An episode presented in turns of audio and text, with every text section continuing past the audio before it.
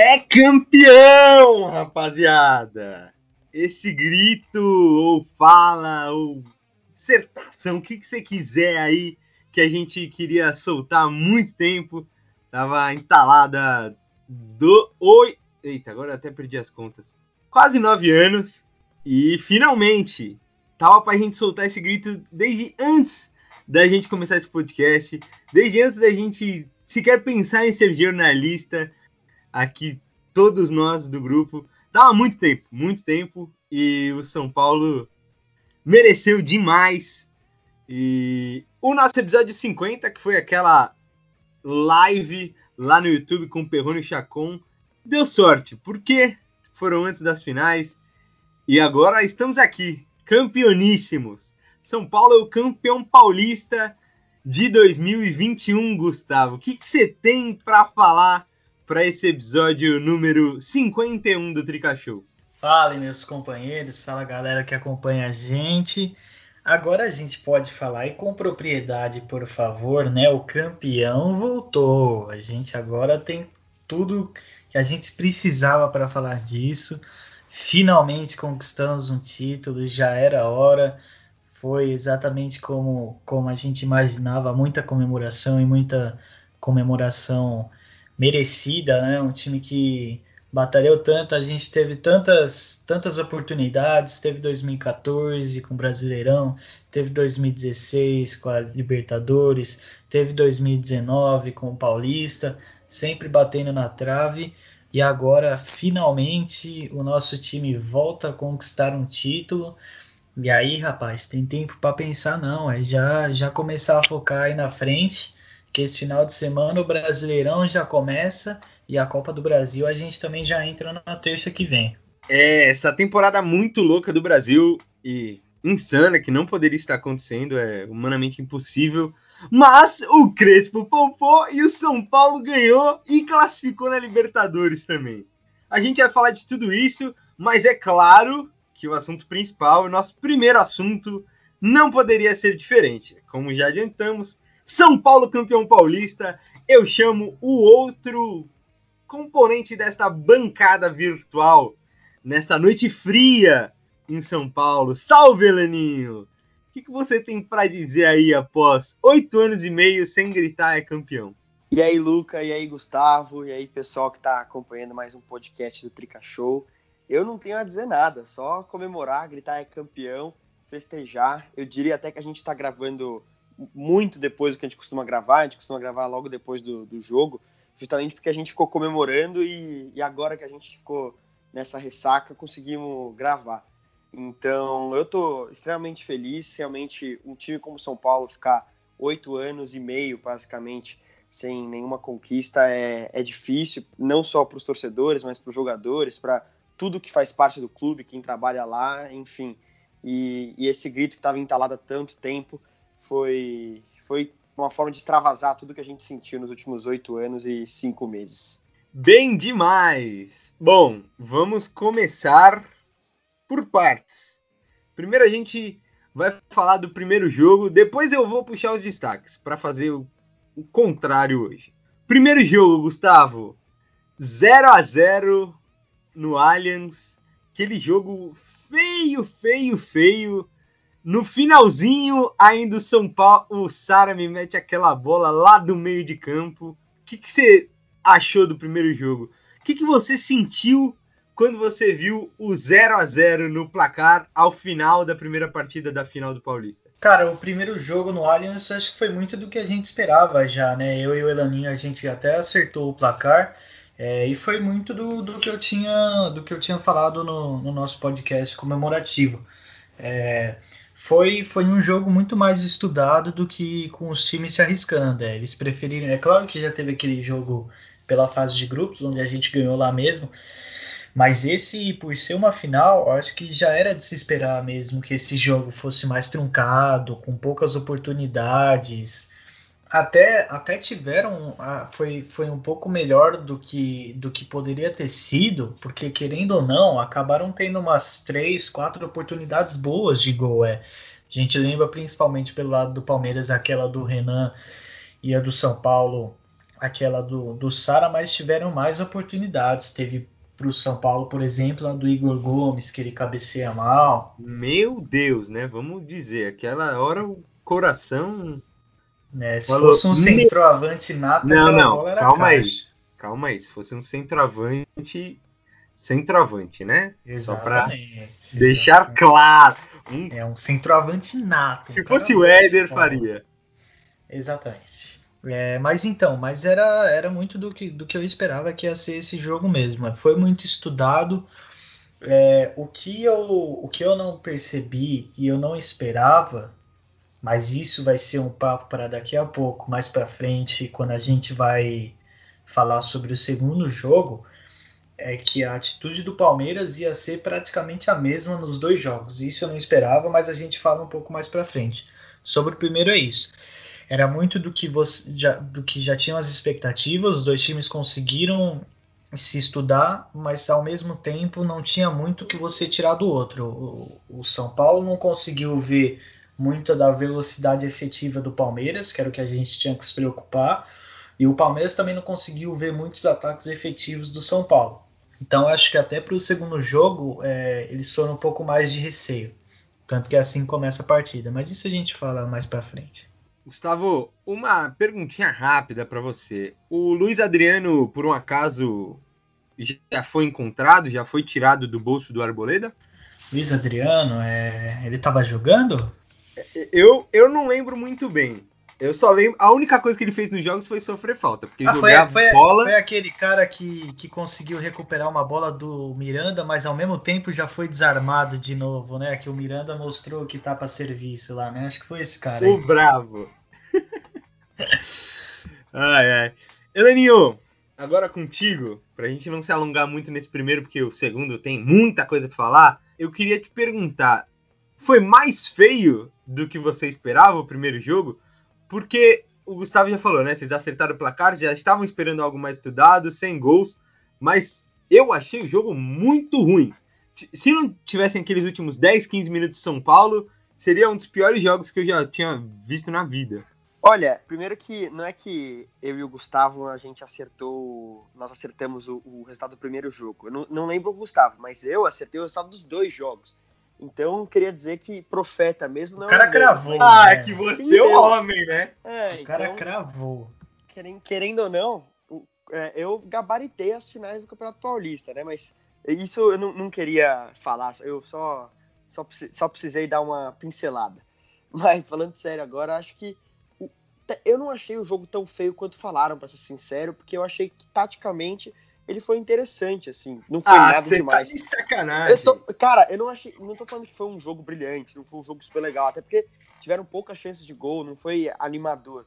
Mas eu também não achei o pior jogo. Eu consigo listar tranquilamente jogos que eu assisti do São Paulo que foram muito piores. E jogos que o São Paulo venceu, ah, por exemplo. Eu, eu, ia te falar que eu consigo listar vários do Corinthians, porque o Corinthians jogando não, é uma é tragédia. Se for, se for, pegar todos os times, dá muito. Do São Paulo dá também. Por exemplo, eu lembro de um São Paulo e Havaí em 2011, Copa do Brasil, que foi 1x0 São Paulo no Morumbi. Foi, foi longe, foi longe. Horroroso. Tipo, então, não... é que esse para mim ficou muito gravado, mas eu acho que as equipes se limitaram muito a, a anular as qualidades uma das outras. Então, o São Paulo, o São Paulo sabia que que o Palmeiras é um time extremamente rápido no ataque, é um, um time extremamente vertical e que se você der espaço pro, pro Luiz Adriano dominar, girar e abrir espaço pro, pro Veiga infiltrar e pro Rony correr, um abraço, não, não vai ter como pegar, porque é, na corrida o Rony vai ser mais rápido do que todos os zagueiros do São Paulo. É, Léo Pelé discorda. Não, então, e justamente por isso, justamente por isso que o Léo Pelé ficou grudado no Rony o tempo todo. O São Paulo, São Paulo marca individualmente hoje com, com o Crespo e funcionou muito bem os encaixes com, no primeiro jogo, porque o Luan ficou colado no Veiga, para mim foi o melhor em campo na, no, foi nos dois jogos, mas nesse então nem se fala, porque ele anulou o Veiga, foi, se eu não me engano, quem teve mais desarmes da partida. É, o Léo foi muito, muito bem no Rony. O Rony, quando ele tem espaço para driblar, correr e ficar no um contra um, ele vai ser, ele vai ser muito importante para o Palmeiras ou para qualquer time. Mas em campo reduzido, como foi o Léo, sempre perto dele, não dando espaço para ele. Sem dar espaço para o Rony é, conseguir driblar ou correr, meu, ele não, não, não rende. Então, Até por isso que ele demorou para engrenar no Palmeiras, eu acho. E, e o Arboleda, no, no Luiz Adriano, vocês já falaram, foi preciso e ele fez várias faltas, se não me engano, o Arboleda fez quatro faltas na partida, justamente porque ele não podia deixar o Luiz Adriano dominar e girar e abrir Ele ia até o meio de campo caçando Exato, ele, né? exatamente. O, então, foi, é, o São Paulo foi muito bem nisso. E o Palmeiras, por sua vez, fez com que o São Paulo precisasse dar alguns, alguns chutões, porque não, não conseguia sair jogando, ainda mais com, a, com as lesões do Benítez e do Daniel Alves. E, e o São Paulo tinha muita dificuldade para sair jogando curto, porque como o São Paulo não tem muitas opções de velocidade e, e também não é um time muito grande fisicamente, muito forte fisicamente, perdão, no ataque, a, a, a aproximação e sair tocando é a forma mais fácil do São Paulo gerar superioridade no campo e, e construir seus ataques. E o, o, o, meu Deus. E o Palmeiras marcou muito bem é, a saída do São Paulo, obrigando principalmente o Miranda a tentar dar chutando o Pablo. E convenhamos que Pablo e Gustavo Gomes não ia ter muito pro Pablo, né? Então, é, o que a gente falou do Arboleda pro, pro Vitor pro Vitor Bueno, não, pro Luiz Adriano, vale pro Pablo e Gustavo Gomes, né? Exatamente, não tem, não tem nem comparação. Acho que foi a missão mais fácil da história do, da carreira do, do Gustavo Gomes. E, e tanto que as chances claras não saíram de roteiros que a gente conhece dos dois times, né? As, chances, as melhores chances. A do São Paulo foi o Sara num chute de longe, do Palmeiras foi um escanteio onde todo São Paulino precisou trocar de roupa depois. E também teve também dois erros na saída do São Paulo, que uma com o Miranda, que aí o, o Veiga exige é, defesa do, do Volpe, e outra do Benítez, que ele passa, acho que, para o Rony, que já aciona o, o Luiz Adriano, e aí o Volpe defende também. Mas não foram nem lances de corrida em profundidade do Palmeiras, e nem são jogadas trabalhadas usando principalmente os alas do São Paulo. Foi um. Eles souberam neutralizar a, as qualidades do outro time. Justíssimo. Bom, vamos para o segundo jogo. Cada um já deu a sua impressão sobre a primeira partida. Lá na casa do Palmeiras, que é muito bom ressaltar. Temos um tabu, né? Três jogos sem derrota, para ficar registrado aí para quem nunca tinha vencido lá, está excelente. E mas agora vamos pro, pro segundo jogo, né? Que é, é, é a hora da consagração, é a hora do título, é a hora que a gente conseguiu gritar, se emocionar, o que for. E como a final foi algo diferente, ainda mais que o São Paulo ganhou o título, eu quero um destaque positivo e um destaque negativo de cada um. Eu vou começar com você novamente, já voltando a palavra. Heleninho, seu destaque positivo primeiro e a gente faz a rodada dos positivos, depois a gente vai nos negativos. Olha, o destaque positivo do jogo, para mim, falando só sobre o São Paulo, né? Porque se for falar do Palmeiras, acho que tem mais destaques negativos, e de São Paulo menos.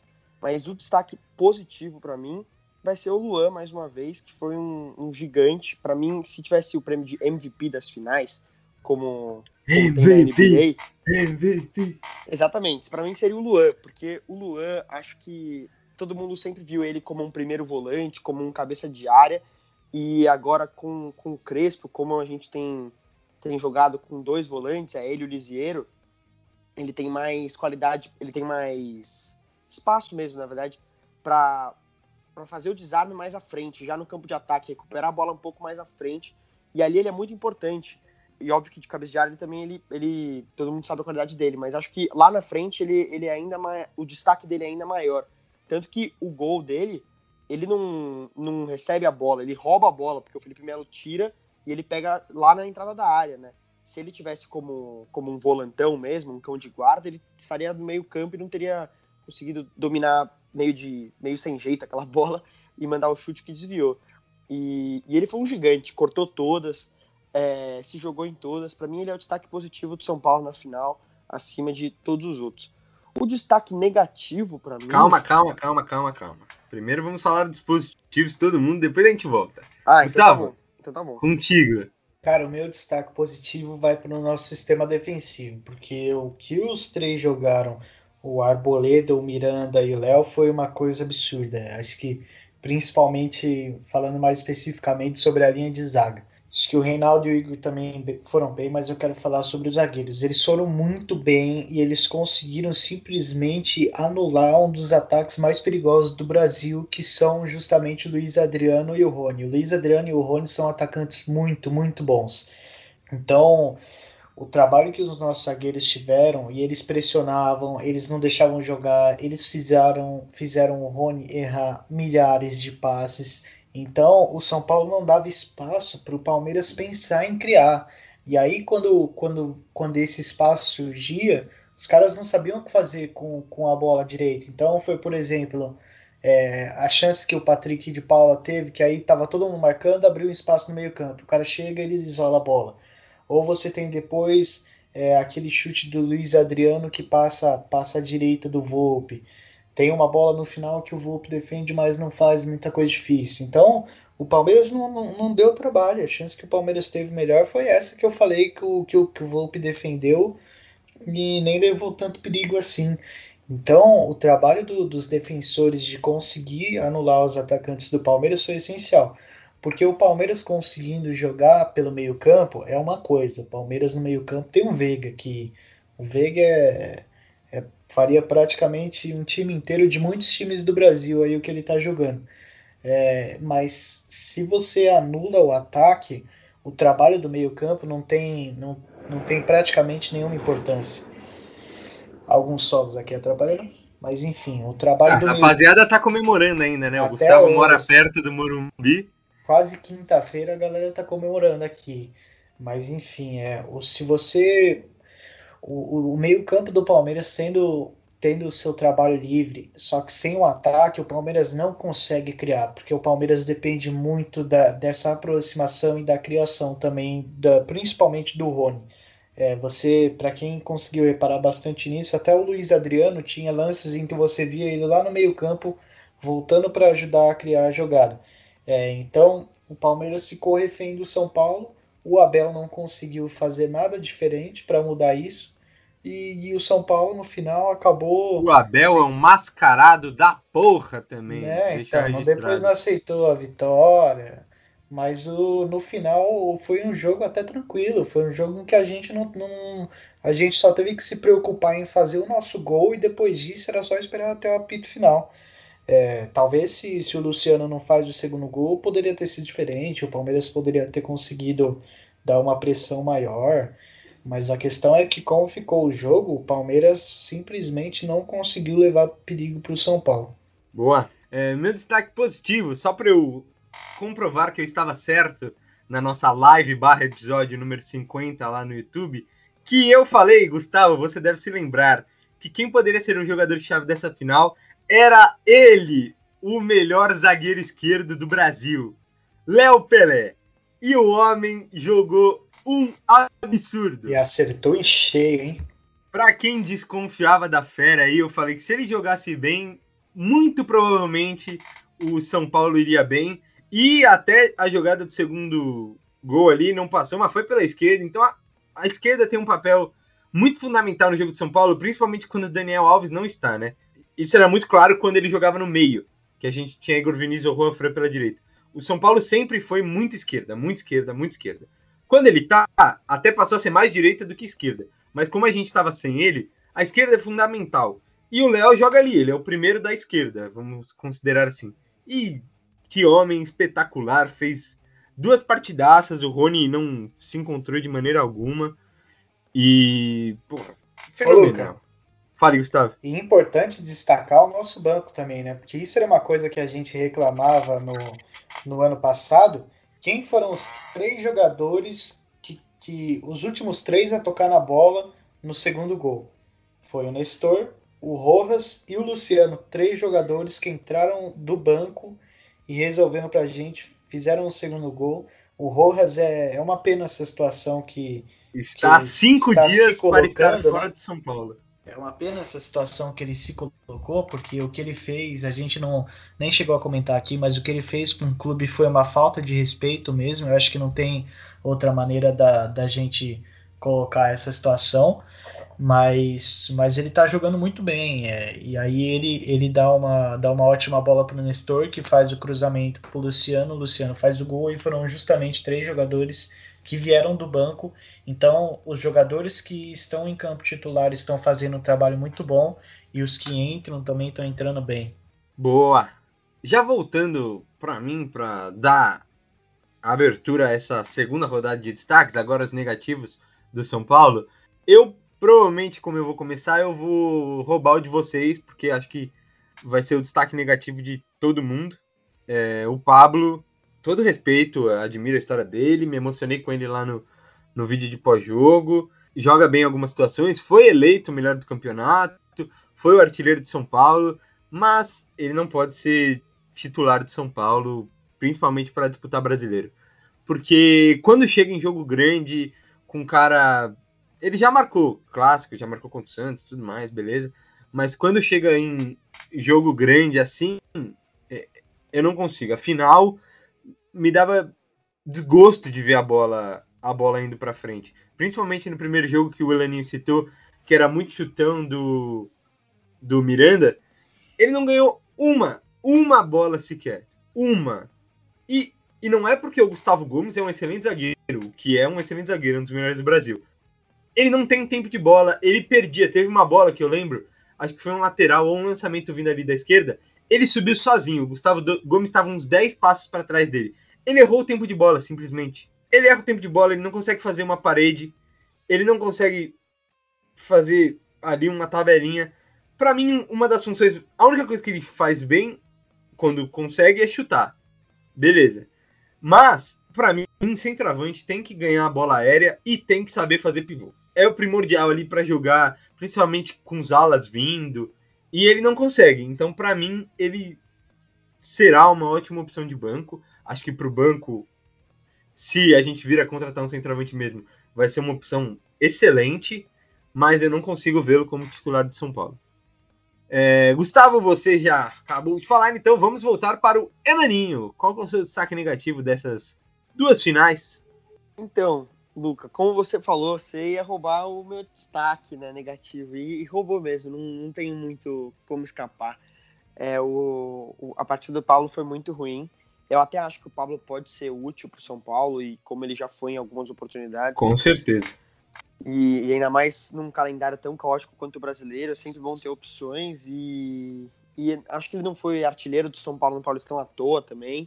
É, talvez esse seja o melhor momento dele com a camisa do São Paulo e que ele seja num momento cheio de confiança e, e eu vi partidas dele contra é, nesse Paulistão que foram boas até. Então, acho que, que ele pode ser usado ainda pelo São Paulo, mas realmente como titular, incontestável, não fica um pouco difícil. É, a partida dele foi, foi muito ruim e a melhora do São Paulo no segundo tempo passa muito pela substituição dele também. Óbvio que passa pelo gol que o São Paulo faz no final do, do primeiro tempo, mas a, a, a entrada do Luciano no lugar dele também muda o time por completo. E então acho que não, não dá pra gente morrer com o Pablo lá na frente. Mas também não significa que ele é um inútil, tá? Não, só pra... não, não ninguém tá falando isso. Eu falei que eu acho que vai ser ótimo. É uma ótima opção de banco, vai ser uma das melhores que vão ter no Brasil. Mas não dá, para mim não Exato. dá para ele ser titular. É, principalmente em jogo assim, sabe? Tipo, pegando o Gustavo Gomes na zaga, ou pegando não sei, nem que se vão me criticar agora, mas tipo, pegando um zagueiro bom ali do Flamengo, não vou citar Quando a gente for enfrentar para evitar confusão. É, eu, é, eu, vou, eu vou evitar confusões e não vou citar o nome de zagueiro do Flamengo. Pode é, falar, eu... William Arão, tá bem na É, jogando muito. Mas quando for pegar um galo da vida, um entendeu? Cuesta. É, aí, aí complica, entendeu? Porque aí ele vai ser encaixotado e aí é um jogador a menos, querendo ou não. Porque não adianta, principalmente se fecharem, é, não adianta São Paulo rifar a bola e o homem da frente não ganhar. Porque o Luciano, ele mais vem buscar a bola, ano passado fazia muito isso, inclusive, vinha buscar a bola no, no volante do que ganhava lá na frente, porque também não é característica dele. Mas a gente precisa de um cara brigador que ganhe bola aérea e faça pivô para o jogo fluir mais. Já tá fluindo, imagine se tiver isso. Concordo, até porque se pegar um time que consiga fazer o que o Palmeiras fez, de de bloquear a saída de bola do São Paulo e, e ter que exigir dos nossos zagueiros ou dos volantes é, alguns lançamentos e, e, chutões, vai precisar de alguém, de uma referência física lá na frente, né? Alguém é, ou muito rápido, ou, ou muito forte, ou alto, ou os três, né? Se pegar uhum. o, se o São Paulo conseguir contratar, é, contratar o Cristiano Ronaldo e. então, e o Pablo não, não consegue oferecer nenhuma dessas três características, então fica difícil. exatamente. É, mas em defesa dele, tiveram uns dois lances na final que ele encostou no Gustavo Gomes e deram falta que não foi nada. Agora, de Gustavo para outro Gustavo, muito melhor do que o Gustavo Gomes. Gustavo Caetano, qual que é o seu destaque negativo para a gente voltar para a parte boa e falar mais do jogo? Cara, só para completar uma coisinha rápida sobre, sobre o Pablo, é, a função que o Pablo estava fazendo nesses jogos foi muito a de um pivô, né? É, tanto pela ausência do Luciano, é, você precisava que o Pablo fizesse essa função para você ter a aproximação dos meias e aí sim conseguir criar. Porque se não tem essa aproximação dos meias, ficaria só o Pablo lá no ataque, tendo ninguém do lado dele, ou só os meias tentando levar a bola e ficaria uma distância gigantesca entre um setor e o outro. Então o Pablo, acho que muito dele, ele não conseguiu, não está conseguindo se encontrar nessa função. Aí eu vou falar de outro jogador que está horrivelmente ruim também, mas fez um gol até ontem, que é o Vitor Bueno. O, o VB, Victor... VB da massa. É, Caraca. então, o Vitor Bueno é um que se con conseguiu, apesar de não estar tá jogando melhor futebol, conseguiu se encontrar no que o Crespo está pedindo. Ele realmente virou um atacante, ele está jogando como atacante quando ele entra. Mas o Pablo não conseguiu fazer isso. E aí, para mim, pensando em jogadores que jogam é, atualmente, agora, atacantes, ou que já passaram pelo São Paulo, um cara que eu acho que, que encaixaria tão perfeitamente nesse esquema do Crespo, que seria um atacante tão efetivo para a gente, é o Lucas Prato. O Lucas Prato foi esse jogador que eu acho muito que poderia ter dado muito mais pelo São Paulo. Fiquei triste quando ele saiu, porque era um jogador que eu gostava muito. Eu acho que se o Lucas Prato estivesse jogando agora nesse São Paulo, iria dar muito certo. Ia voltar a ser o jogador que ele, que ele foi no Galo. Empolgou, empolgou. Né, saudades, saudades. E aí, o meu destaque negativo vai mais por um lance do que pela final toda em si, que é a bola que o Sara perde quando ele poderia fazer o terceiro gol do, no jogo no Morumbi. Meu Deus. É que já estava tudo definido, né? Mas imagina se tivesse é, empatado então. ali. O Sara é um jogador que vem fazendo boas partidas também, mas às vezes eu, eu tenho a impressão de que o Sara acaba se perdendo um pouco no campo, é, e aí ele fica meio, meio refém do que, do que o resto do time está fazendo, se a bola vai, vai chegar nele ou não. É que ele mas, também está com uma função muito flutuante, é, né? Porque é, então, ele está escalado como, como atacante, mas ele não é atacante, aí ele tem que fazer, tipo, ele flutua do meio até a área do adversário muito.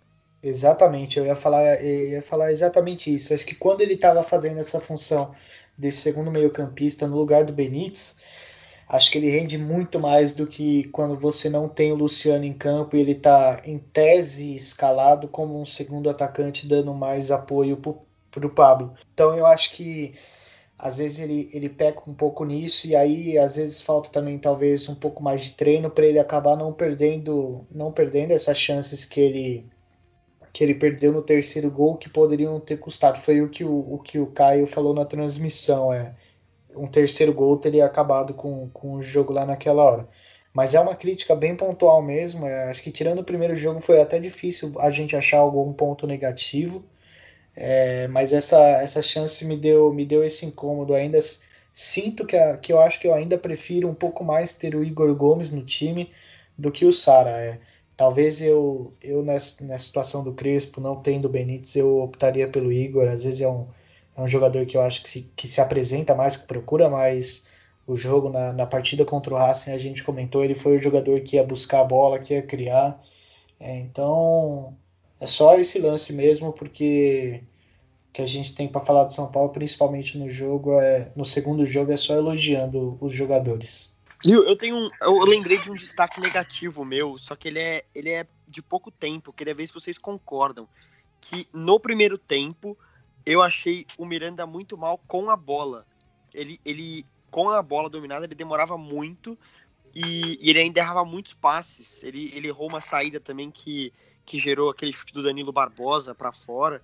E é, no segundo tempo ele foi o Beckenbauer. Mas no, no primeiro tempo ele, ele foi muito mal com a bola. Vocês acharam também? Eu tenho, eu tenho essa impressão dele. Eu tive alguns lances no primeiro jogo também. Eu tenho a impressão que ele não está 100% com tempo de bola e tudo mais. E não é nem por conta da idade, porque a gente já comentou aqui. Ele ficou meses sem jogar e para entrar no ritmo do calendário brasileiro, que é essa loucura que a gente comenta sempre, é, eu acho que ele ainda não está 100% com tempo de bola. Não sei, com se sentindo totalmente bem ali na posição. Lógico que ele é, mesmo assim, acho que ele está no top 3 hoje do Brasil. É, e eu acho que ele pode chegar ainda mais se ele evoluir isso. E acho que vai evoluir. Agora, é, eu creio que o calendário vai ser igual era o normal brasileiro antes, né? Que é quarta e domingo, quarta e domingo. Vai ter um pouquinho mais de tempo para trabalhar. Então, acho que ele pode melhorar isso. Mas senti, sinto constantemente, na verdade, isso. Cara, e não foi a, não foi a primeira vez que isso acontece, não. No, Corin... no jogo contra o Corinthians teve, tiveram alguns erros assim do Miranda também de saída de bola. Eu não lembro qual comentarista falou, não lembro se foi no primeiro jogo ou no segundo, é, sobre que o, o Miranda era justamente esse jogador mais habilidoso da, da zaga de São Paulo, por isso que, que tinha mais confiança quando você saía com a bola com ele. Mas eu também acho que o Miranda não, não tá, não tá 100% adaptado a sair jogando tanto com a bola. É, eu acho muito que os três zagueiros se completam na, na linha de São Paulo. Acho que o Léo não, não é tão, tão efetivo, apesar de ter sido muito, ele ainda não é tão efetivo na defesa comparado ao Miranda e ao Arboleda. O Miranda... Ah, você não me fale do meu Léo! Não, não, é só. É Nesse podcast não é permitido falar um A de Léo Pelé. Obrigado. Não, ele foi. Ele... Nem, parece, nem parece que o Luca me cornetou quando eu falei que o Léo ia ser titular com, no, na, no sistema de três zagueiros com o Crespo, assim que o Crespo chegou. Quem te viu, quem te vê, hein? Não, não. Você pode falar quem te viu, quem te vê, se você me vê algum dia falando bem do Reinaldo, mas isso não vai acontecer. Seguimos. Não, é só para falar que o Léo tá jogando extremamente bem, mas o, o, o Miranda e o, e o, Arboleda ainda são jogadores que eu, que eu confio um pouco mais. E aí você tem essa questão, mas aí por outro lado o Miranda não está tão adaptado à saída de bola, o Arboleda também é, tem alguns erros de passe, então eles são jogadores que se completam muito na linha defensiva. Nessa final eu senti mais que foi algo coletivo mesmo. Eu via muito eles tentando lançar bolas para frente e essas bolas acabavam muitas vezes saindo pela lateral. Mas você teve aquela realmente aquela oportunidade que com o Luiz Adriano que o Miranda tem o erro. Aquele tipo de erro ele não pode ter. Um erro que você vai para a lateral e manda a bola para frente, você erra o cara que está pela direita, você manda para fora, tudo bem. Mas o erro que ele teve com nesse lance do Luiz Adriano é um erro que ele vai precisar melhorar, porque já teve em jogos, por exemplo, como esse do Corinthians que eu falei. Ô, Gustavo, eu acho que também é muito de, de adaptação, não só dele, mas como do sistema inteiro. Você falou que foi muito bem, realmente foi muito bem. Anulou os principais jogadores de São Paulo, se contar ali do Luan para trás, todo mundo anulou os principais jogadores do, do Palmeiras, mas os caras normalmente não estão acostumados a jogar no esquema de três zagueiros, né? É, é isso vem com o tempo. Essa é, eu particularmente vai vir com o tempo. Eu particularmente não sei o time do Miranda lá na China, mas desconfio que não jogasse com três zagueiros. E o Léo Pelé e o Arboleda não jogavam com três zagueiros. O Miranda tem mais familiaridade, talvez ele se adapte melhor, porque ele já jogou três zagueiros muito no São Paulo. Mas os, os outros, e o futebol em si, agora tá a moda três zagueiros, que o Crespo é o, é, é o rei de tudo. É, mas eles estão tendo que se adaptar ali, ainda leva um tempo. E como a gente falou, não treinam, eles não treinam, basicamente. É tipo, você joga no domingo, aí você descansa na segunda, você faz um trabalhinho ali na terça, joga na quarta. Aí joga na sexta, joga no domingo de novo. É a loucura. Então eu acho que agora tendo dois, três dias entre os jogos, mesmo com as viagens, que são mais longas agora por ser o brasileiro, eu acho que vai ter uma possibilidade de melhorar e evoluir isso. Algo mais sobre o sistema defensivo ou podemos seguir, minha gente? Acho que podemos seguir. Bora lá, bora lá então.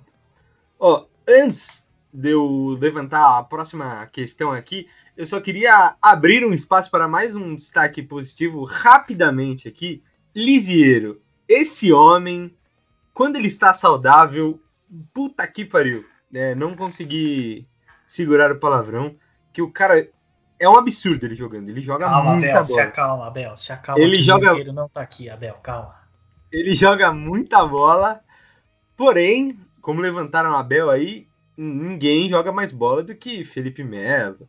Porque o time do Palmeiras é muito superior, né? O time do Palmeiras foi melhor na final, inclusive. Como diria Abel. O São Paulo não foi melhor em nada. Bom, vamos continuar. Eu queria voltar um pouquinho, porque eu esqueci de falar de uma coisa. É muita, muito assunto, né? Duas finais, jogo de Libertadores, Brasileirão começando. Queria voltar um pouquinho. O que, que passou na cabeça de vocês, de forma breve aqui, hein, pra gente não se estender muito nisso, porque a gente já passou dessa, dessa parte. O que, que passou na cabeça de vocês quando, no primeiro jogo, primeiro tempo, saem Benítez e Daniel Alves? Porque é um negócio que a gente se preparou, né? Essa final a gente falou, porra, Daniel Alves na direita tá jogando um absurdo. Benítez, finalmente a gente tem um meia que constrói, que dá aqueles passes diferenciados de um camisa 10. Apesar de ele não ser oficialmente. Mas os dois caras machucaram no primeiro tempo da final, do primeiro jogo. E entraram caras que a gente critica. Ou criticou, né? Vamos usar o passado, que agora são craques. Igor Vinícius e Igor Gomes, né? O que, que passou na cabeça de vocês? Gustavo, comece. Cara, mais breve do que você agora não vai ter. É, no outro podcast que a gente fez antes dos dois jogos, os dois jogadores que eu falei de cada time que a gente tinha que ter ficar de olho assim na questão de criar, se anulasse, o estaria perfeito, porque se você anula esse jogador, o sistema para. Era no Palmeiras o, o Rafael Veiga e no São Paulo o Benítez. Então, quando o São Paulo, quando o Benítez sai machucado, para mim o meio perde uma a estrutura de uma, de uma forma muito diferente. Assim, por mais que o Sara e o Igor joguem bem, você não ter o Benítez no time é, é muito prejudicial. E do Daniel Alves não tem nem o que falar. O Daniel Alves é um cara que, que com a bola no pé ele é um, um absurdo assim. Mas o Igor Vinícius está jogando muito bem. Então você você tirando o Benítez do time de São Paulo, você, você dá uma desestruturada no meio campo. É, antes de passar pelo Aninho, eu queria citar isso do Igor Vinícius do primeiro jogo. Porque o Dani foi bem no, no tempo, né? Não foi no intervalo. E eu achei que o Igor Vinícius jogou melhor que ele quando ele entrou, porque ele estava sendo menos visado. Porque o Dani Alves eu achei que ele entrou já com aquela, tipo, tem, igual isso que você falou, temos que anular os principais. A gente anulou quem? Rony, Luiz Adriano e Rafael Veiga. Beleza. Eles tinham que anular quem? Daniel Alves, Benítez e. Não sei. Alguém ali da frente. É, cada time tinha dois principais. Sim. O Palmeiras era o Veiga e o Rony, e o do, do, São Paulo era o Benítez e o Daniel. E logo no início, ele estava muito visado justamente por causa disso. Eles estavam conseguindo anular. O Igor Vinícius ali no começo já começou fazendo umas jogadinhas, umas tabelas, e acho que ele tá crescendo. Eu espero que ele continue crescendo. Eleninho, o que, que passou na sua cabeça quando isso aconteceu? Você falou, deu ruim?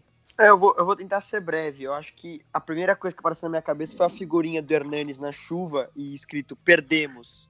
Acho que foi a primeira coisa que passou, porque é, acho que se o São Paulo perde no Allianz Parque ia ser muito difícil no, no Morumbi, porque ia obrigar o São Paulo a, a propor o jogo, ia obrigar o São Paulo a ir para cima, e é o que o Palmeiras mais gosta, né? Se você der espaço para Rafael Veiga infiltrar, para Rony correr, um abraço.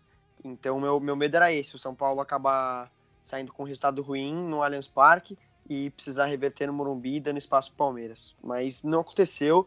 É, acho que eu fiquei com medo também porque a gente não tinha o Luciano no banco, né? Então eu falei, pô, às vezes talvez no segundo tempo, se o Luciano entrasse no lugar do Pablo, do, não, ia, não ia ter. Não ia ser um desgaste tão grande assim. E, e foi o que aconteceu no segundo jogo, né? Mas fiquei, fiquei com medo, não vou, não vou negar, não. E até porque são os, os dois jogadores mais criativos do time do São Paulo, né? Então, Sim. o São Paulo não é que perde, não é que perdeu, perdeu muito. Então, fiquei, fiquei, fiquei com a figurinha do Hernandes na cabeça. bela, bela análise e depoimento também. E ficou uma tensão muito grande, né, ali no entre as finais, porque a gente os caras machucaram, mas a gente não sabia a gravidade da lesão. É, o Dani foi até cortado da, da seleção brasileira, agora vai ficar um bom tempo fora, mas a gente não sabia, então a gente estava na expectativa deles voltarem, do Luciano voltar. Então foi uma semana tensa ali, uma semana não, né? Meia semana entre quinta e domingo. E aproveitando isso de tensão, de sentimento que a gente está falando, eu queria continuar nessa pegada, trazendo para o segundo jogo. Porque ali no comecinho também foi muito travado o jogo, muito estudo, mas eu queria saber que horas que vocês se sentiram à vontade, se é que teve esse momento, para falar: ah, o São Paulo vai ser campeão paulista dentro do jogo. Porque eu confesso que minha mãe estava aqui comigo já falando é campeão bem antes. Eu falei: não, calma, tem que apitar. Antes disso, não, não pode gritar é campeão e nem deve, porque o futebol é tão louco. Gustavo, contigo. Abre o coração. Cara, é, eu não diria que foi que foi exatamente assim assim de falar o São Paulo foi campeão agora, mas foi a hora que eu percebi que o Palmeiras não não estava conseguindo criar nada e que já tinha mexido, não daria certo, não estava dando certo, o Palmeiras simplesmente não conseguia sair do lugar. Acho que foi mais ou menos nos 15 do segundo tempo que foi quando o São Paulo o São Paulo faz o, no, no primeiro tempo o jogo tá muito mais como a gente tinha visto na primeira partida e aí o Luan faz o gol e vira um jogo completamente diferente em questão de o São Paulo tá tranquilo agora a pressão tá nas mãos do Palmeiras então o gol já tá perto do final do primeiro tempo a gente espera o primeiro tempo acabar Aí começa o segundo, cara, quando passou 15 minutos eu vi que o Palmeiras não estava fazendo absolutamente nada diferente, eu falei, cara, não tem como eles reverterem essa situação. Se a gente fizer mais um gol aqui, já era. E aí, e aí eu já tava com esse pensamento, então, a partir desse momento. Porque eles já tinham mexido, já tinha entrado o Danilo, já tinha entrado o Patrick de Paula, o, o Gabriel o Menino tinha entrado há pouco tempo também, e o Palmeiras não conseguia fazer nada de diferente. Então eu falei, se esses caras não estão conseguindo ajudar o Veiga, não estão conseguindo ajudar o Rony, não tem quem eles vão trazer do. Eles não vão trazer um Lucas Lima do banco e o negócio vai mudar, entendeu?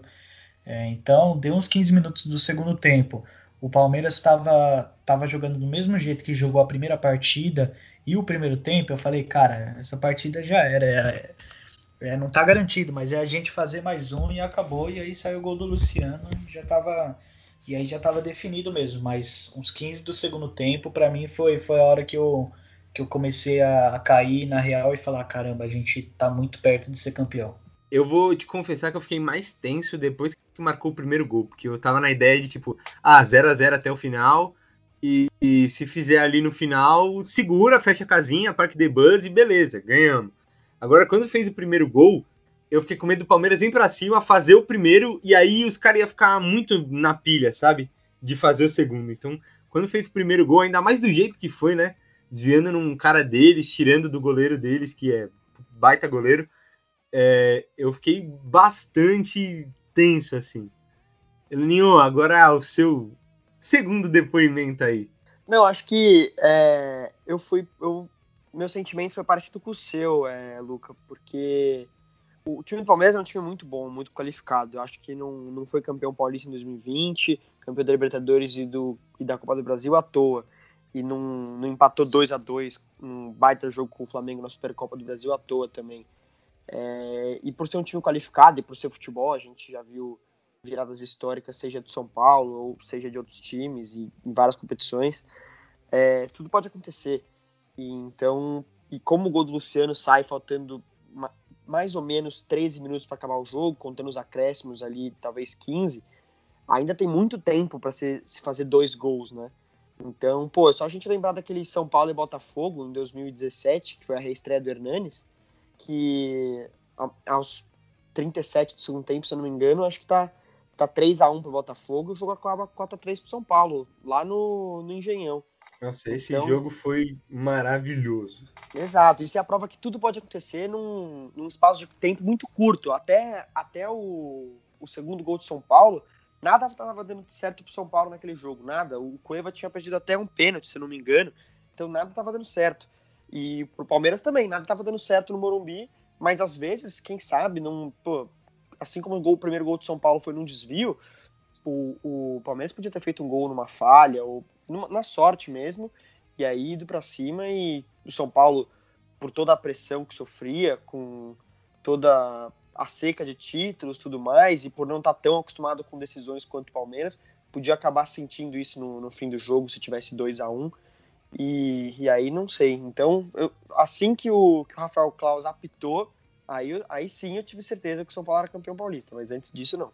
Justíssimo. É, tensão foi, foi complicada. E também, depois daquele jogo São Paulo e Lanús no Morumbi, né, eu não, não vou, não comemoro antes, porque aquele, eu comemorei o gol do Sara como uma classificação para depois tomar um, um gol na sequência. Então, é, é, agora eu espero o apito do juiz. Aprendi a minha lição. e bom destacar, se eu não estou enganado, é a primeira vez que o São Paulo consegue vencer de um time espelhado, né? É, que é no mesmo esquema, no 3-5-2, que não tinha conseguido. Se eu, se eu não estou enganado aqui. É, os meninos podem me corrigir aí, inclusive, se estiver errado. Mas acho que é isso e mostra a, as variações, né? Porque mesmo que o o primeiro gol tenha saído num desvio, numa falha deles, o que quer que seja, o São Paulo conseguiu construir. Construiu o segundo, construiu aquela jogada de Sara.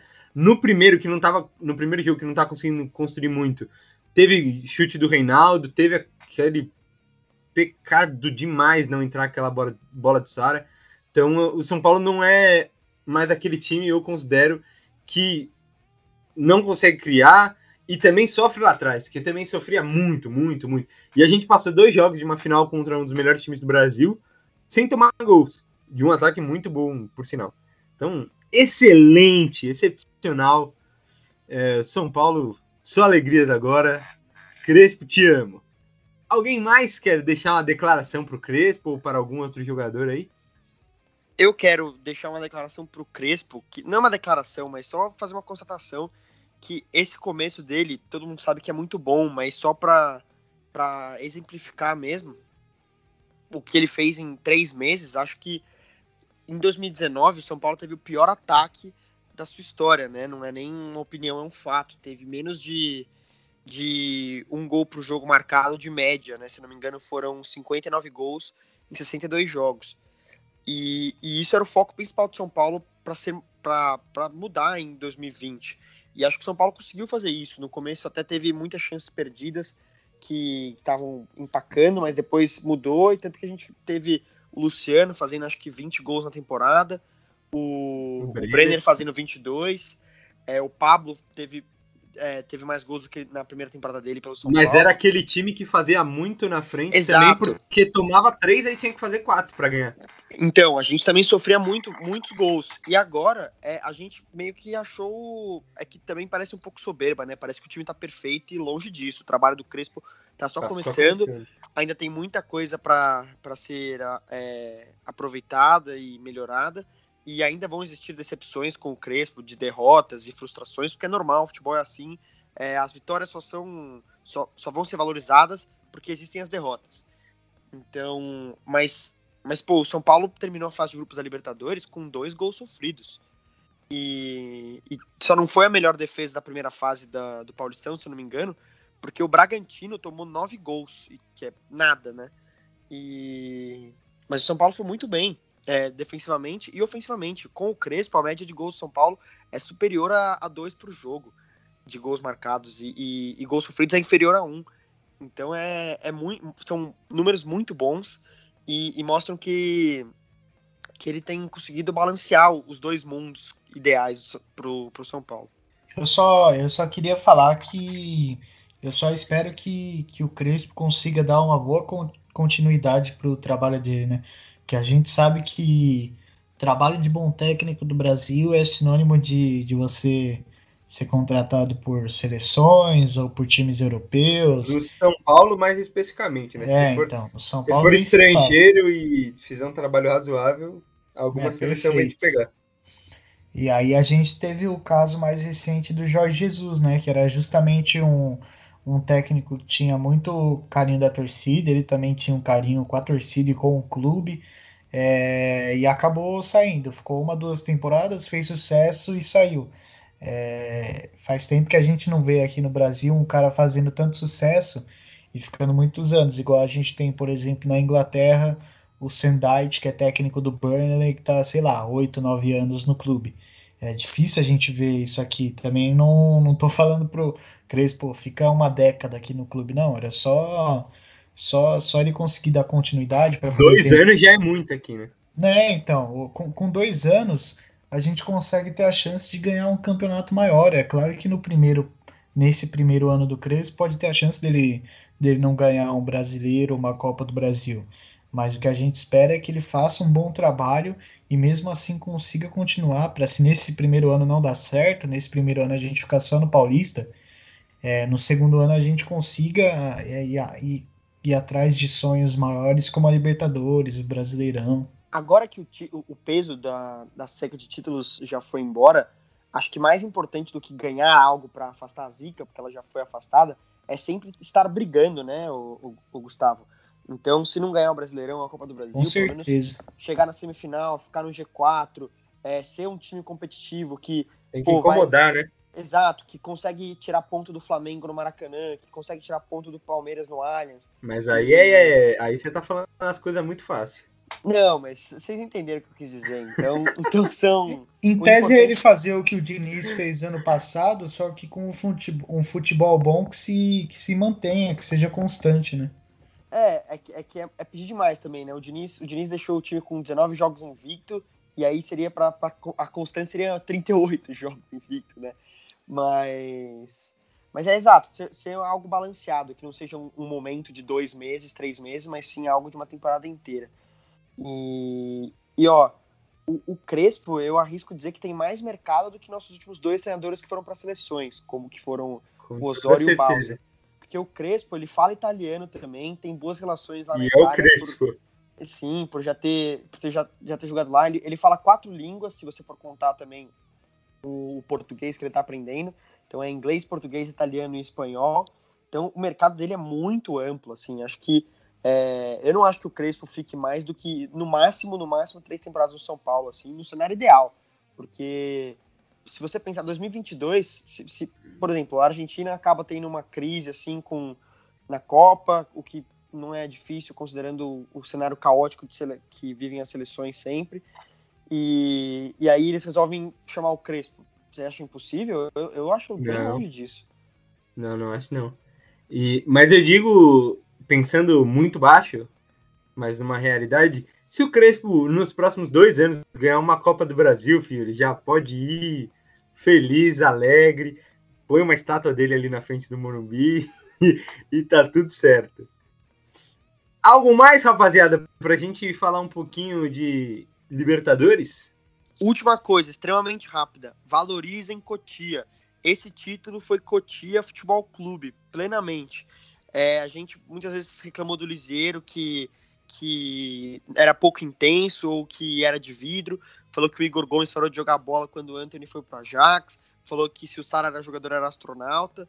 E todos eles deram retorno em campo e mostraram que eles são jovens, vão oscilar, mas que, que chegaram no profissional com o status que chegaram por um, por um motivo. Então tenham calma com os moleques, valorizem Cotia.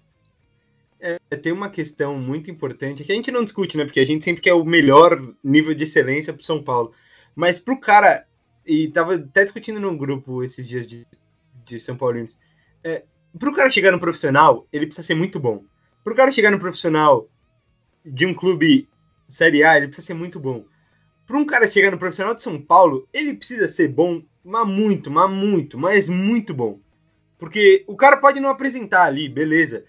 Aí talvez ele vá jogar em outros clubes. Mas para o cara conseguir passar direto da categoria de base profissional, ele precisa ser bom. Porque tem milhares de moleques. Então não é porque, tipo, falta gente, porque precisa de gente. Claro, às vezes é porque é por necessidade. Mas eles vão chamar os melhores que tem na base, porque na base tem vários. E não é só sub-20, tem cara que já saiu do sub-17 profissional, ou jogava no sub-20 com idade de 17. Então tem muita gente. É, a gente critica, mas é só para deixar registrado. E para finalizar essa parte, eu só queria dizer: Palmeiras não tem mundial. O Palmeiras não tem mundial. Não tem copinha, não tem mundial. Não tem copinha, não tem mundial. Ah, moleque! Vamos falar de Libertadores da América agora. Terminamos a fase de grupos no grupo E com mais uma vitória. Já estávamos garantidos. Ganhamos de 3 a 0 do Sporting Cristal. Ah, time consegue ser pior que o Rentistas é, dentro do Morumbi. E fechamos no pote 2. Pote 2 da Libertadores, para quem não sabe, enfrenta nas oitavas o pote 1, um, que é dos primeiros colocados. No pote 2 temos apenas conosco River Plate, Boca Juniors, Vélez Sarsfield, Sarsfield e no primeiro temos alguns como Flamengo, Internacional, Atlético Mineiro, Palmeiras, principalmente os brasileiros são os mais fortes. E aí, foi tão ruim ficar no pote 2 e poupar o time, Gustavo? É, no final acabou não sendo tão ruim, né? Acho que essa, essas oitavas de final da Libertadores tem tudo para ser uma das mais, se não a mais equilibrada dos últimos anos. É, vai ter muita pedreira no pote 2, assim como vai ter no pote 1 um também. É claro que a gente esperava ficar em primeiro, principalmente pelas questões de mando de campo, né? Fazer tentar fazer a melhor campanha. Mas o segundo lugar não, não ficou de, de mau tamanho, não, ainda mais pelo, pelo título, que a, título que a gente conquistou, né? O, a necessidade do Crespo colocar os reservas na Libertadores se valeu realmente. Fez jus ele ter, ele ter feito essa escolha. A gente conseguiu o nosso objetivo principal, que era ganhar o Paulista e se classificar para a Libertadores. Classificamos, agora é outra história. A gente vai é claro que a gente vai torcer para enfrentar um time um time de menos expressão, vamos assim dizer, na, nas oitavas. Eu preferiria pegar, pegar por exemplo, um, um Barcelona de Guayaquil do que um Atlético Mineiro, por exemplo. É, mas, mas agora é outra história, a gente tem que batalhar, a gente sabe da, da capacidade do, do time do São Paulo é, e também vai ter que pensar pelo outro lado, né? Quem tiver do outro lado não vai querer pegar a gente, não, cara. Não vai querer enfrentar a gente, não. É, e aí tem times fortes que a gente pode usar justamente isso a nosso favor. Por exemplo, a gente tem um retrospecto muito positivo contra o Flamengo. Eu não gostaria de enfrentar eles agora, apesar desse retrospecto. Mas para o Flamengo, enfrentar o São Paulo na, numa oitavas ia ser um, uma dor de cabeça absurda para eles. Assim como o Palmeiras, que não está vindo de um bom retrospecto contra a gente também. É, então, então nosso time, nosso time pode acabar fazendo, fazendo uma, uma boa campanha. É, o melhor dos cenários para mim é o que eu estava falando pro Luca aqui em off antes da gente começar o episódio. É a gente pegar um desses times que não são tão colocados como favoritos e ver do outro lado tendo confrontos como, por exemplo, um, um River e Palmeiras, um Flamengo e Boca, Deixar os caras se matar lá do lado deles e a gente vai, vai fazendo o nosso caminho mais por baixo para quando chegar na, nas outras fases a gente já está preparado para enfrentar enfrentar qualquer adversário que tenha pela frente. Já estamos agora, né? Mas se começar tendo uma tendo uma, uma boa boas atuações contra times é, não tão fracos assim, acho que acho que ajudaria o time a, a você ter mais confiança para chegar numa quarta de final e enfrentar um adversário mais grande assim. É, eu, eu acho que o São Paulo tem boas chances de chegar pelo menos até umas quartas de final, semifinal, sim. É, acho que a gente é candidato ao título, tem. Se a gente claro, chegou com aquele time de, é, 2016, de 2016, né? Tinha um Wesley no elenco. É, agora com, com o Shylon a gente consegue chegar também. É, então, ainda mais pelo Crespo ter preparado, eu acho que isso é um fator a mais para colocar a gente também na prateleira de cima. Então é o que eu falei, vai ser provavelmente uma pedreira que a gente vai enfrentar, vai. Mas os outros times também não vão querer enfrentar a gente, podem ter certeza disso. Boa. Elaninho, pergunta diferente para você. Se você pudesse escolher desses times do pote 1 aí, ó. As opções são Palmeiras, Internacional, Barcelona de Guayaquil, Fluminense, a gente esqueceu do Flusão, que se classificou metendo 3 a 1 no River lá no Monumental de Núñez. Racing, Argentino Júniors, Flamengo, muito provavelmente, né? O Flamengo ainda não está garantido em primeiro. É... E Atlético Mineiro. Se pudesse escolher um desses aí para pegar nas oitavas, quem que você escolheria? Os mais fortes ou os mais fracos? Ah, não, eu escolheria a equipe que eu considero mais fraca do, dos primeiros classificados. É, eu acho que qualquer um desses vai ser difícil, Libertadores é isso, ainda mais contra equipes que ficarem primeiro é, como primeiras colocadas das suas respectivas chaves, dos seus respectivos grupos. Mas eu acho que desses aí eu prefiro eu gostaria de enfrentar o Internacional nas oitavas, por, por algumas razões. Primeiro, porque eles também estão num começo de trabalho, e o começo de trabalho deles tem sido um pouco mais conturbado do que, do que o do São Paulo. É, o Inter se classificou em primeiro com 10 a gente se classificou em segundo com 11 pontos. Eles se classificaram em primeiro com 10, num grupo que talvez fosse tão fácil ou mais do que o nosso. É, era Always Ready, que tinha a dificuldade da altitude, mas. E eles casa... não ganharam nenhum dos dois jogos do Always Ready, que ficou em último do grupo. Não, não é que eles não ganharam, eles não fizeram Não um marcaram. Gol. É, eles não fizeram um gol no hum. Always Ready. O Always Ready na pré-temporada perdeu pro Atibaia jogando é, em São Paulo. Então, é. E perdeu também o, o galchão pro, pro Grêmio. E a gente sabe como que é a pressão na dupla Grenal para quem perde. E. Então acho que acho que o, o, melhor cenário seria pegar o Inter. E também porque eu tenho um, um, Não é um ódio, ódio é uma palavra muito forte, mas uma raivazinha por conta das eliminações pro Inter em Libertadores, né? E seria muito legal nesse contexto de São Paulo de estar dando volta por cima nessa temporada, com, voltando a ganhar título, volta por cima de jogadores que foram criticados ou que se lesionaram e agora estão vencendo, que tem toda essa história de superação que a gente viu é, nos bastidores do São Paulo, ou que foi muito falado com a conquista do Paulistão de São Paulo, seria também mais uma volta por cima. Depois de, de duas eliminações para o Inter na Libertadores, que foi 2006 e 2010, a eliminá-los agora. Então acho que eu gostaria do Inter. E depois do Inter eu iria de Racing também, porque o Racing pode até estar.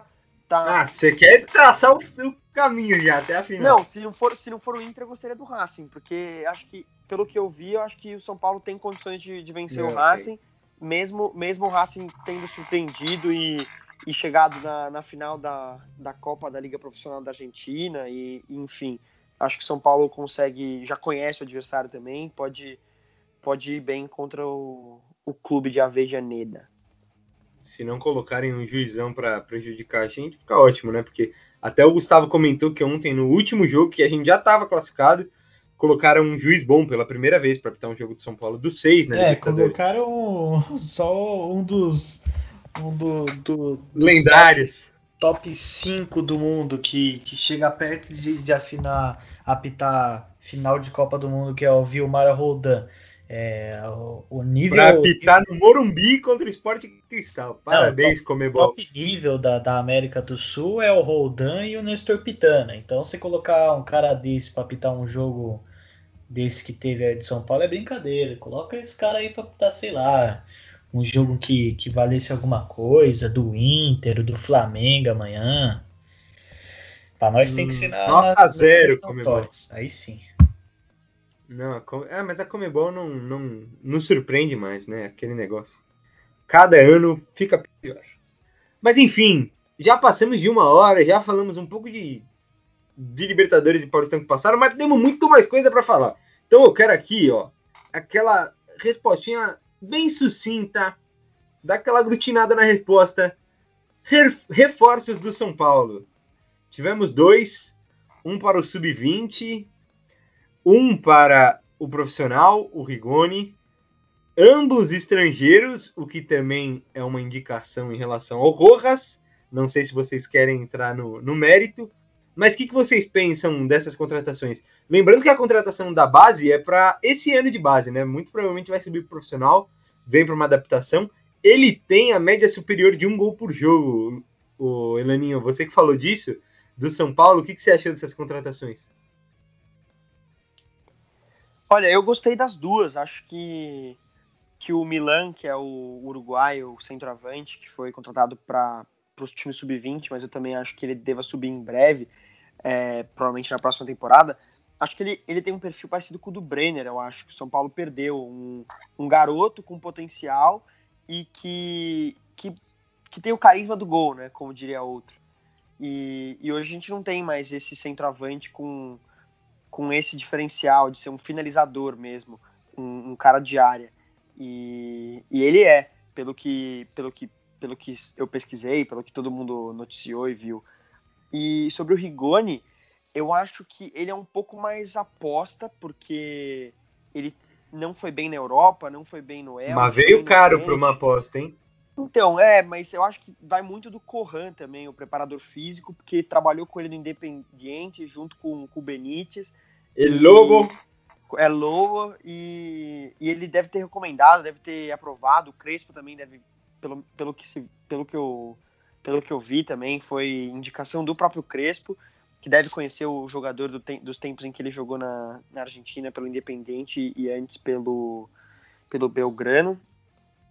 E, e acho que ele vai vir, ele sim vai para o lugar do, do Rojas, que independente ele jogou pelos lados, né? Mas ele também pode jogar como um, como um segundo atacante, que nem o Rojas tem jogado ultimamente. E espero que ele recupere o futebol dele do Independente, porque no Independente 2016, 2017, ele era muito acima da média, assim. E espero que ao lado do Benítez, com o Corran, ele se destaque. São Paulo tá adorando ser casa de estrangeiro, né? Já até vai passar o limite agora, dependendo. É uma maravilha, tá tudo, tá tudo dando certo, porque tem vários titulares ali, tem opções também. Os que eram ruins, a gente dispensou, então tá tudo certo. Gustavo, sua impressão rápida sobre essas contratações e ainda seguimos em busca de um centroavante. Cara, eu acho que são boas contratações. É, o Milan como eles falaram, muito, muito para vir para a base, vai ser preparado na base lá para depois subir, muito parecido com o que aconteceu com, com o Galeano. É, também concordo com o Elaninho, acho que ele tem mais esse estilo do Brenner de ter números estrondosos assim. É, o Brenner foi um jogador que a gente teve que ter, eu não diria paciência, mas ele demorou para se firmar. Espero que com, com o Facundo não seja tão assim, que ele consiga fazer meses, alguns meses bons na, na base para já subir para o profissional, que é o que muito provavelmente vai acontecer. Se ele fizer alguns jogos bons, ele já vai ser relacionado pelo Crespo. O Crespo adora relacionar os garotos da base, então principalmente quando a gente precisar jogar contra os com time reserva, ele vai ser útil. E o Rigoni, o Rigoni eu já, eu já acho que ele é mais uma contratação certeira do que uma aposta.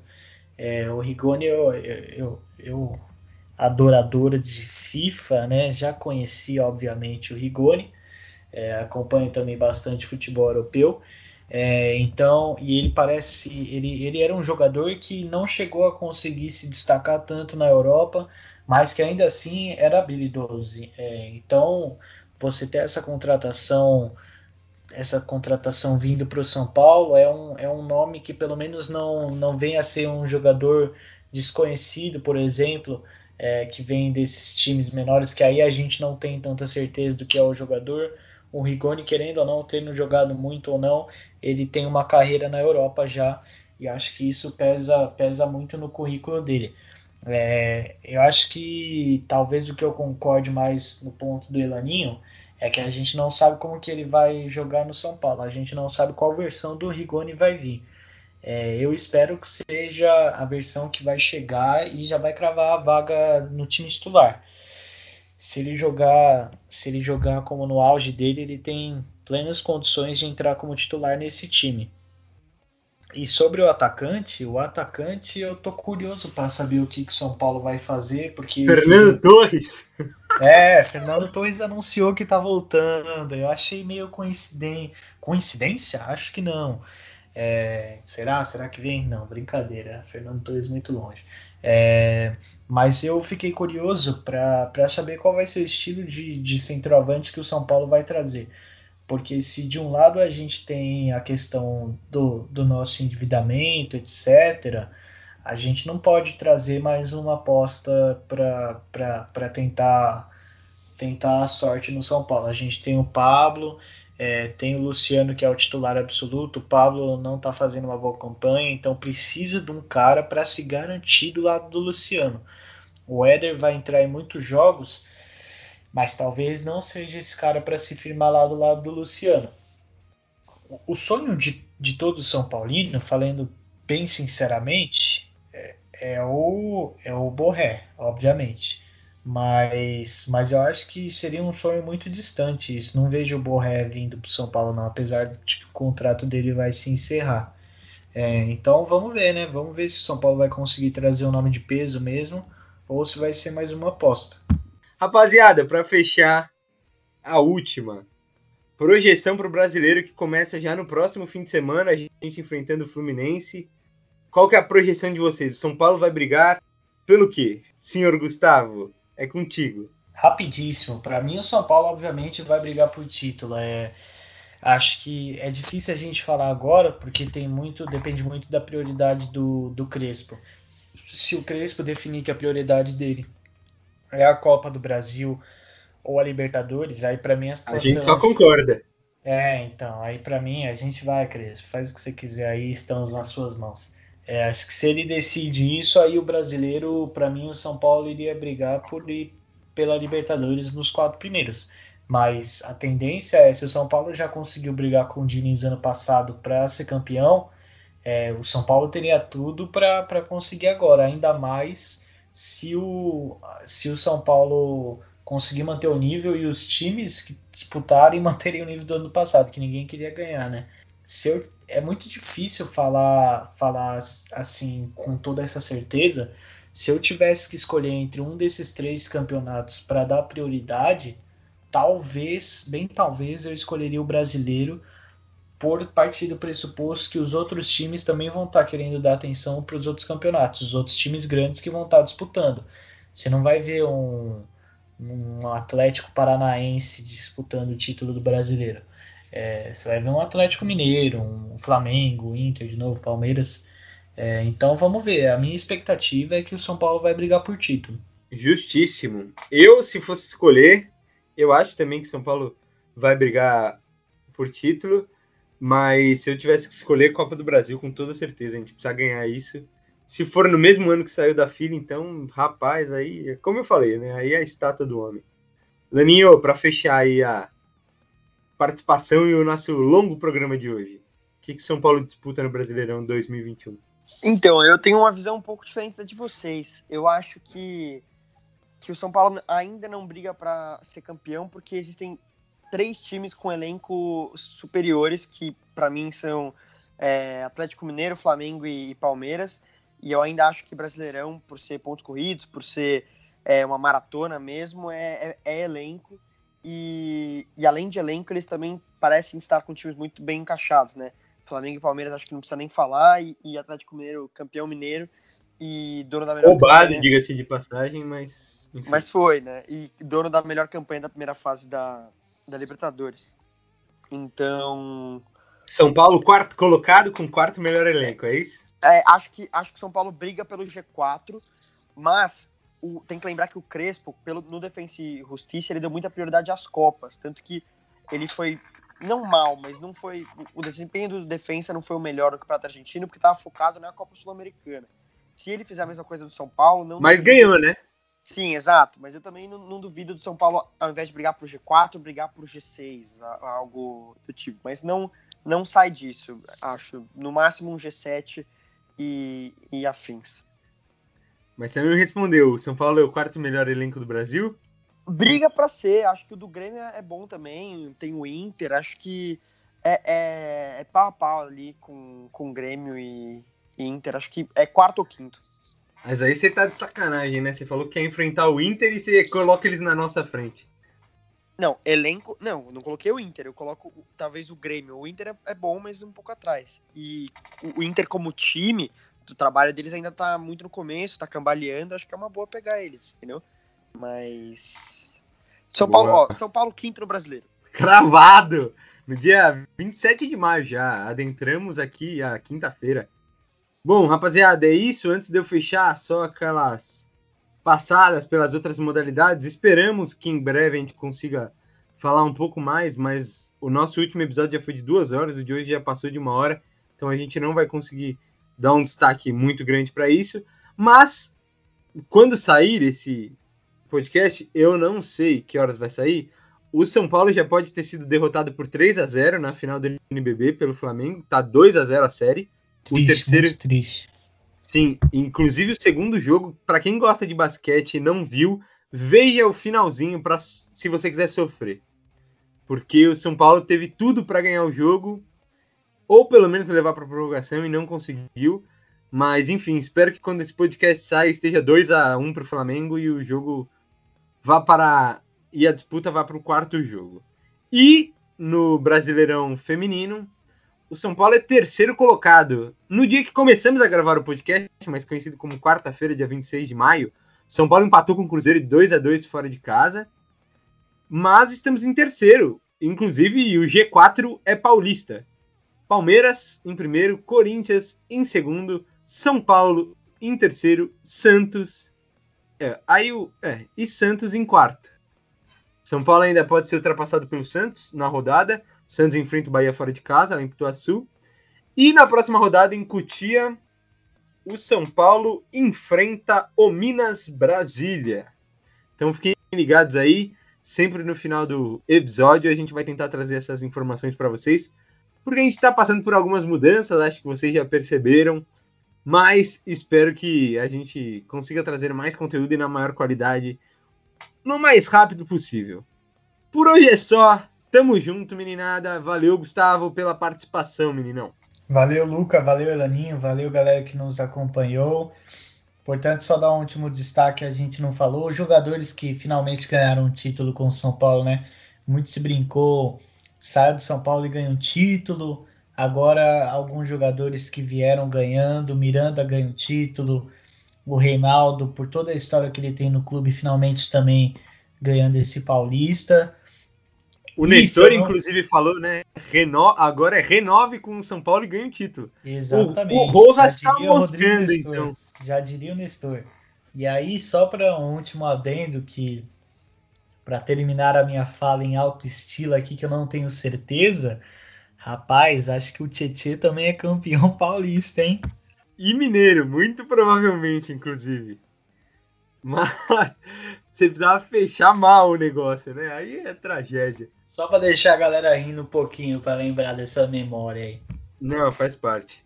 É, Leninho, que que você nos eu tô viajando, eu tô, eu tô querendo começar o, o, episódio de novo, a empolgação do título. Não, muito obrigado pela participação brilhante. Tietchan entrou na mente do cara, é, sério.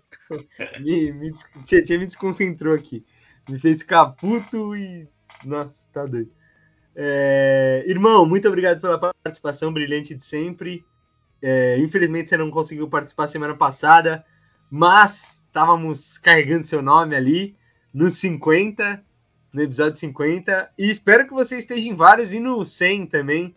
Se a gente chegar nessa marca, espero que você esteja participando. Tamo junto sempre. Que isso, eu que agradeço. É, não pude participar por vídeo, mas eu estive lá nos comentários também, prestigiando vocês que, que sempre estão fazendo um trabalho incrível. É, agradecer também a galera que está acompanhando o podcast. É, valeu, Luca, valeu, Gustavo, todo mundo mesmo. É sempre um prazer. E, bom, galera, aproveitem o título porque, como, como eu falei, as vitórias só são legais e só são valorizadas por conta das derrotas, da trajetória. O, tem, todo um, tem todo um caminho que você percorre para vencer. E isso que é o mais legal, olhar para trás e, e, e, ver o que você alcançou e conquistou. Então valorizem bastante esse título, esse Campeonato Paulista. E agora é torcer para o São Paulo buscar mais e seguir no caminho certo. Falando em derrotas, a campanha do São Paulo só não foi invicta por né, falha da arbitragem, como sempre. Não só na Comebol, mas na FPF, na CBF, no que mais você quiser, tem falha da arbitragem. Porque a arbitragem brasileira, sul-americana, é erradíssima, mas isso fica para outro episódio aqui. Tamo junto, rapaziada. Muito obrigado para quem chegou até aqui. Já sabe, segue a gente lá no Instagram, é, se inscreve no canal no YouTube, dá o like na página do Facebook, segue lá no Twitter também, tudo Trica Show, facinho, facinho, Trica Show, só colocar lá no buscador que a gente vai aparecer para você e aí você dá aquela moral pra gente, comenta nos posts, engaja com nós pra gente continuar trazendo mais conteúdo. Muito obrigado para quem ouviu até aqui. Espero reencontrá-los na semana que vem no nosso episódio 52 com uma boa estreia do Brasileirão. Eu sempre trago o lado positivo para finalizar. Então, com uma boa estreia no Brasileirão. Valeu, até a próxima. E ah, antes de eu dar o tchau, um abraço gigantesco para nossa produção barra edição. Tchau!